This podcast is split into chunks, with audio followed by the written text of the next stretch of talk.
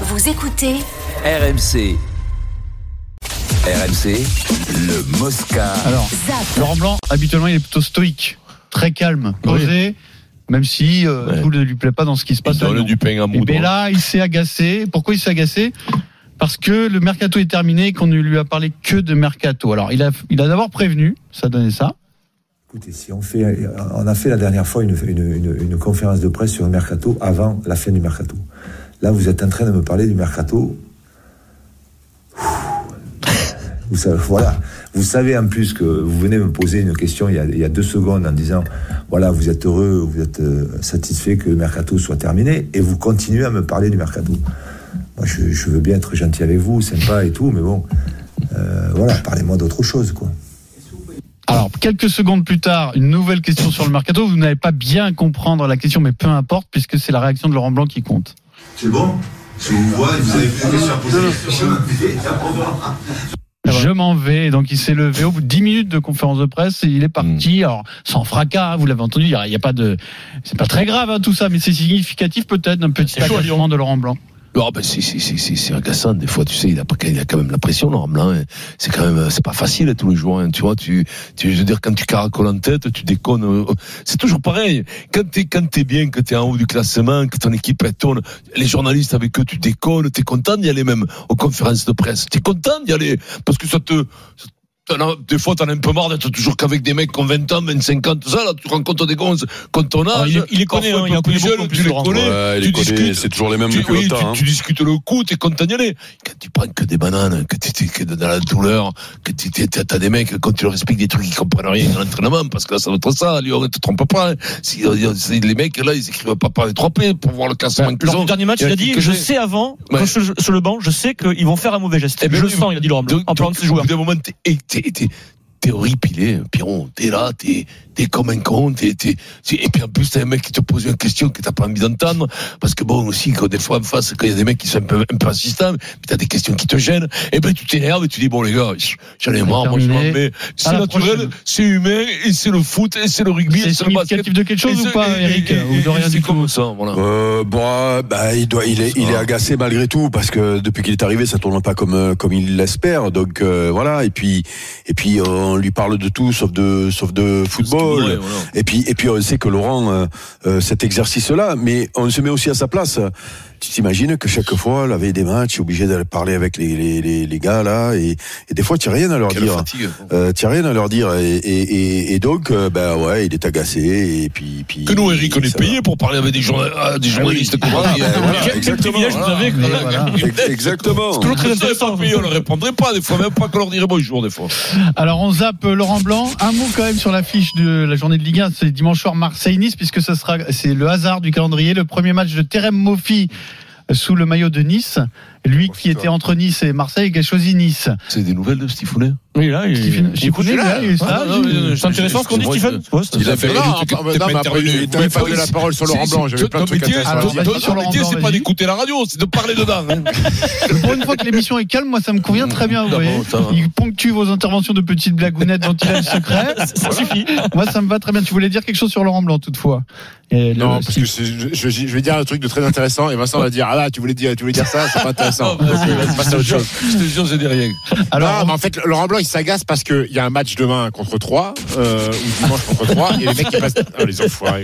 Et, Vas-y, vas-y, vas-y. et, et- et- et les mecs pendant 10 minutes lui parlent du mercato du mercato lui il a envie de parler du match contre 3 en fait. Le Il a mercato, surtout pas c'est envie de parler du mercato. et- euh, voilà il a surtout En pas fait. envie de parler du mercato et de Jeffinho et, et, et de Sarr qui, est- qui est arrivé donc euh, au bout d'un moment il se barre donc voilà. Alors donc pour euh, ce Pas Marseille-Nice, terrible, hein. Les supporters du gym ont repris exactement le discours de Didier Digard, l'entraîneur, sur le choix de Terem Moffi. Écoute.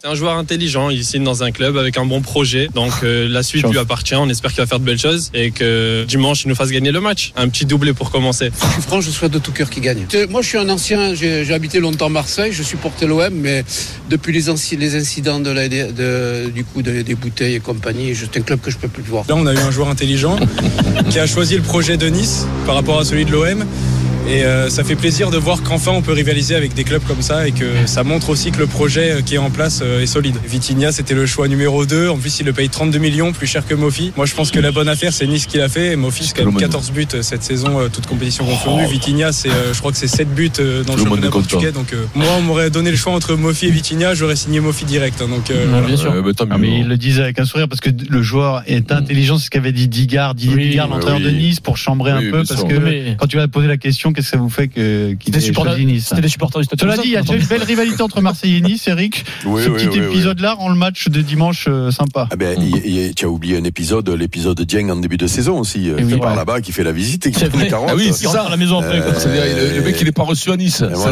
Donc, euh, ouais, ouais, bah, ça va, ça va égayer le, le, le, le- le match. Voilà. Mais attention, Nice, depuis que Di- Digard est arrivé en, entraîneur, là, ça tourne. Hein.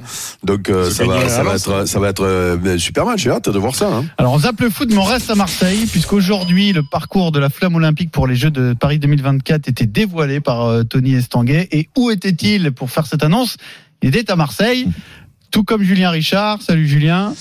Salut tout le monde. Salut, Julien. Pourquoi à Marseille? Parce que le 11 août, euh, ça sera l'arrivée, mais le 26 juillet, eh bien la flamme partira de Marseille pour rejoindre la capitale.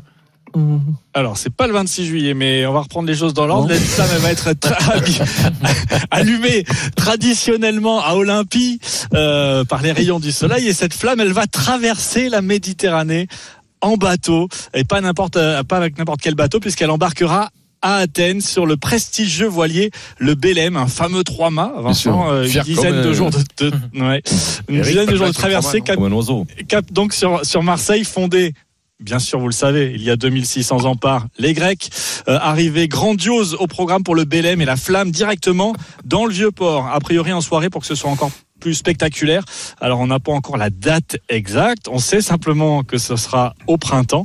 Euh, une grande célébration prévue sur le vieux port de, de Marseille, première ville donc à accueillir la flamme. Tony Ah oui, Estanguet, le patron du comité d'organisation des Jeux.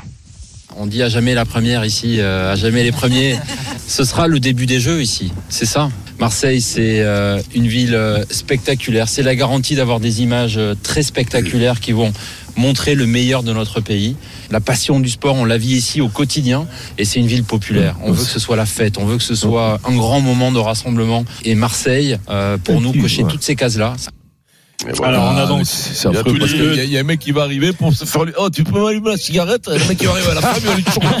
Il va se casser. Voilà, Julien. ce qui va arriver Julien. après. Donc on a le départ de la flamme Marseille, le parcours du relais euh, à travers toute la France, on le connaîtra en mai prochain. Il y a une soixantaine de départements qui seront euh, traversés pour arriver avec une arrivée donc symbolique à Paris le 14 juillet. Et puis la flamme, vous le savez, allumera, embrasera la vasque olympique. Ça, ce sera le 26 juillet 2024, Pierrot, jour de la cérémonie Bah, d'ouverture. L'embrassement Oh, c'est bien, ça va donner une bonne image du en pays, plus, on Vincent, respecte ça donne images. parce que On respecte pas l'histoire parce qu'à l'époque, elle venait pas d'abord d'Athènes, elle venait de Mykonos. C'est c'est pas la mec qui la tenait, la flamme. C'est pas du tout la mec qui l'avait, la flamme. hein. Les Marseillais sont fiers, Eric. Eh oui, c'est bien. Euh, bien sûr. Et puis, il a- non, mais il a raison, Tony. C'est- Ça va faire de belles images. euh, Bah, c'est parce que spectaculaire, le c'est beau port, l'arrivée. T'ont pas demandé, toi, de courir avec la flamme? L'arrivée, l'arrivée, l'arrivée par la, l'arrivée sur Marseille par la mer, c'est toujours, c'est toujours magnifique. hein. C'est c'est arrive en 2025. Ah, c'est moche. Moche. Vrai qu'avec, avec, avec mes jambes de froid, là, mais on j'ai une vision d'horreur. On a fait une magnifique tournée au mois de juin dernier. On sort d'un restaurant, il y a une ruelle dans Toulouse et les deux Moscato d'Imeco marchent le loin devant nous. Et il faut dire que là, t'avais la hanche qui était rouillée, Vincent, donc tu penchais d'un côté. Eric, bon, bah, il a des soucis, il a une jambe euh, folle. Et du coup, j'ai dit à Pierrot, regarde, ils Ça sont, en train de, fait, Eric. ils sont en train de refaire le clip de thriller. La vision était extraordinaire. Bravo, les gars. Marseille qui, acc- qui accueillera, on le rappelle, les épreuves de voile et des matchs de foot, Oui, hein, du de tournoi olympique. Oui. C'est- pour cette raison que. Que euh, bah, le parcours démarra à Marseille. hein. Alors on zappe euh, les jeux, mais pas tout à fait, puisque Vincent, ce week-end, c'est le début de la qualif pour les boxeurs. euh, puisque Mmh, alors c'est pas un tour de oui. qualification olympique, c'est une sélection franco-française pour savoir qui ira dis- disputer les Jeux européens qui eux attribueront les quotas en boxe. Pour les jeux. Et donc parmi les boxeurs euh, qui s'affrontent, eh ben exactement, il y a trois médaillés des Jeux de Rio 2016. Évidemment, il n'y aura pas euh, Hamzaoui Hamzaoui. Amraoui non, Amra- non, euh, Sofiane Oumaï, non Ounaï Ah oui, mais. Hamzaoui. Pas loin, j'ai- oui. Alors on a un petit problème de liaison apparemment avec euh, Saint-Quentin dans l'Aisne où, on devait retrouver Valentin Jamin qui Allô, sera, Saint-Quentin qui sera au tournoi de boxe. Mais donc euh, il y aura peut-être des boxeurs qui sont désormais passés professionnels, Oui. euh, notamment. Estelle Mosseli, Estelle Mathieu ouais. et, euh, et, et J'en reviens pas que Ounaï. ah, il, il- a 33 ans, Bauderlic. Hum. Il a failli arrêter. J'en- J'en reviens pas, dis donc, c'est incroyable. Bah, la, Je pense la- la- arrêté. la- carrière avance. hein, c'était- Ouais. Valentin Jamin est avec nous. Salut Valentin. Salut tout le monde. Salut. Valentin. Valentin. Alors, explique-nous comment ça va se passer ce tournoi de qualif.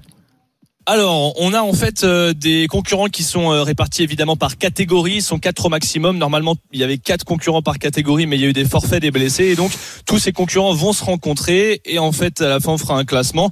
Et le premier de sa catégorie à chaque fois aura le droit d'aller disputer les Jeux européens qui commencent le 21 juin en Pologne à Cracovie. Et là seront distribués les premiers quotas. Donc en fait, l'idée c'est vraiment de prendre les meilleurs Français sur ce tournoi qui auront la chance d'aller pourquoi pas décrocher leur place euh, pour les Jeux Olympiques. Et donc Estelle Mosley, justement, elle, elle avait un petit peu de, de réussite, on va dire, parce que il y a eu deux forfaits dans sa catégorie. Il suffisait donc qu'elle remporte un combat euh, pour terminer première de son euh, de son groupe, on va dire. Et donc elle l'a fait, elle a remporté son combat. Elle sera donc des Jeux européens à Cracovie euh, en fin du mois de juin. Et donc elle pourrait essayer de se qualifier pour les Jeux de Paris 2024. Mais ce qui est compliqué pour les Bauderlic, les Oumia et les Mosley, c'est qu'en fait, ils viennent de mener une carrière professionnelle, donc 8, 10 ou 12 rounds pour les combats. Et là, ils reviennent pour une carrière en boxe olympique amateur avec trois rounds de 3 minutes. Donc, ce que nous disait Mathieu Bauderlic, c'est que c'est difficile. Le cardio monte vite. Il nous disait, il avait l'impression en fait d'être asphyxié. Donc, c'est un vrai défi pour euh, pour ces, ces, ces boxeurs, même s'ils ont été mé- médaillés en Bien sûr. 2016. Ouais, après, ce qui est, din- ce qui est dingue aussi, c'est que tu parles de Mathieu Bauderlic. En fait, les boxeurs français, tu ne les connais pratiquement que par les Jeux Bien Olympiques. hein. Oui. Toujours, Bah, euh, aujourd'hui, bah, c'est ouais. toujours pareil. Hein. Je, je suis pas sûr qu'aux États-Unis tu les connaisses plus. Non, non, Ailleurs, mais peu importe. parce Si tu que veux, c'est- nous, oui, bien notre sûr. problématique, c'est les, box- Euh, oui, les boxeurs non, mais, français. mais, mais, mais, mais les boxeurs amateurs, tu ne les connais que ceux qui font que ceux qui font les Jeux Olympiques, les mecs qui font les championnats de France, tu connais pas. hein. finalement, les professionnels, c'est pareil. Hein, parce qu'il y en a plein des boxeurs pro Non, en oui, France. maint- ouais, maintenant, mais autrefois tu connaissais les Turzo, tout ça quand ils étaient sur Canal parce qu'ils n'étaient pas sur des plateformes, donc tu connais pas. Tu, tu, tu savais qui était champion du monde poids lourd, poids, poids, poids, poids léger, champion d'Europe et tout ça. Maintenant, tu connais pas. hein.